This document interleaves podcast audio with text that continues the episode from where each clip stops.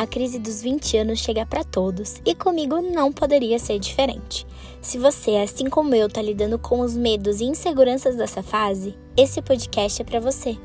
Eu sou a Bia, tenho 25 anos, sou publicitária por formação e ansiosa, mas não por opção. Seja bem-vindo aos 20 e tantos. Vamos papiar? Oi, gente, tudo bem com vocês? Estamos de volta aqui para mais um episódio. E como vocês podem ter percebido, não temos um roteiro muito bem a ser seguido por aqui, né? Os assuntos eu tiro da minha cabeça e vou desenrolando para ficar como se fosse realmente um bate-papo. E no episódio de hoje a gente vai falar sobre medos e inseguranças. É, eu sei que nessa fase da vida a gente tem muito medo de tudo, né? Não sei vocês daí, se vocês têm já a sua vida dos sonhos e se já conquistou tudo o que queria, mas por aqui eu tô bem longe disso. É, é, e é uma fase assim que a gente fica se cobrando muito, né? É, para ter os melhores carros, a melhor casa ou apartamento para ter uma vida perfeita, um relacionamento perfeito e a família perfeita, o corpo dos sonhos e e quando a gente não tem tudo isso, o medo acaba surgindo. E aí com ele um monte de pontos de interrogação na nossa cabeça do tipo, o que será que eu fiz de errado? Por que, que todo mundo com a minha idade ou mesmo pessoas mais novas já conquistaram tanto e eu tô aqui estagnado. E não tem uma fórmula secreta para isso. A gente não consegue parar e dizer que ah, se você fizer isso, isso, isso, você vai ter a sua vida perfeita. Mas se a gente não levantar a bunda do sofá, isso também nunca vai acontecer, né? Então, algum tempo atrás, eu tive uma proposta incrível medo não me deixou aceitá-la. Eu me arrependi muito e, sinceramente, eu não sei como estaria a minha vida hoje se eu tivesse aceitado isso lá em maio. E a gente nunca vai saber, né? Porque realmente, infelizmente, a gente ainda não consegue voltar no tempo. Mas o medo, ele me paralisou naquele momento. E por mais que eu soubesse que aquilo ali é, seria muito melhor para mim naquele momento, eu não consegui sair do lugar que eu tava. Por medo.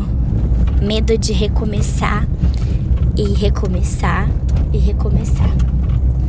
Porque querendo ou não, a minha vida mudaria completamente. Seria uma coisa nova, né? E eu não estava acostumada com aquilo ali. E a gente tende a querer se manter confortável, né? Em um ambiente seguro, onde temos tudo ao nosso controle, na maioria das vezes. E o medo, ele nos paralisa de diversas formas, né? Seja na vida pessoal, na vida profissional, nos relacionamentos amorosos. Às vezes a gente conhece uma pessoa incrível, mas o medo de se machucar não deixa que a gente leve esse relacionamento adiante. E eu não vou mentir que talvez dê muito errado, mas talvez dê muito certo e você nunca vai saber, sabe? É, isso é muito louco, porque o medo ele cria cenários na nossa cabeça e nem sempre esses cenários vão se concretizar, entende?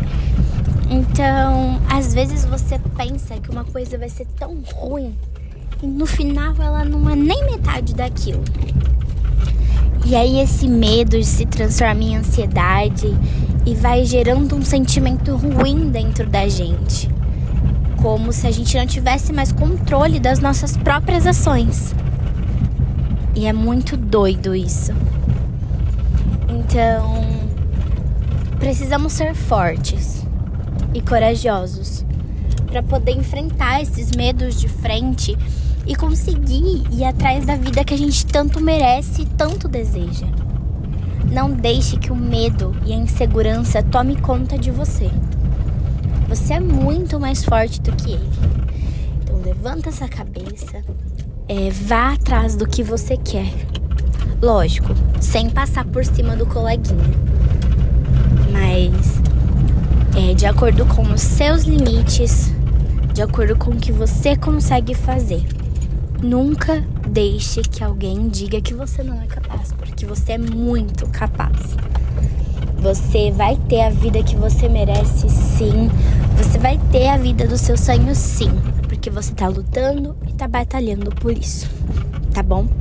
Hoje foi mais rapidinho, foi mais uma reflexão mesmo. Mas eu espero muito que vocês tenham gostado e continuem nos acompanhando, tá bom? Por enquanto é isso. Um beijo e até o próximo episódio. Tchau!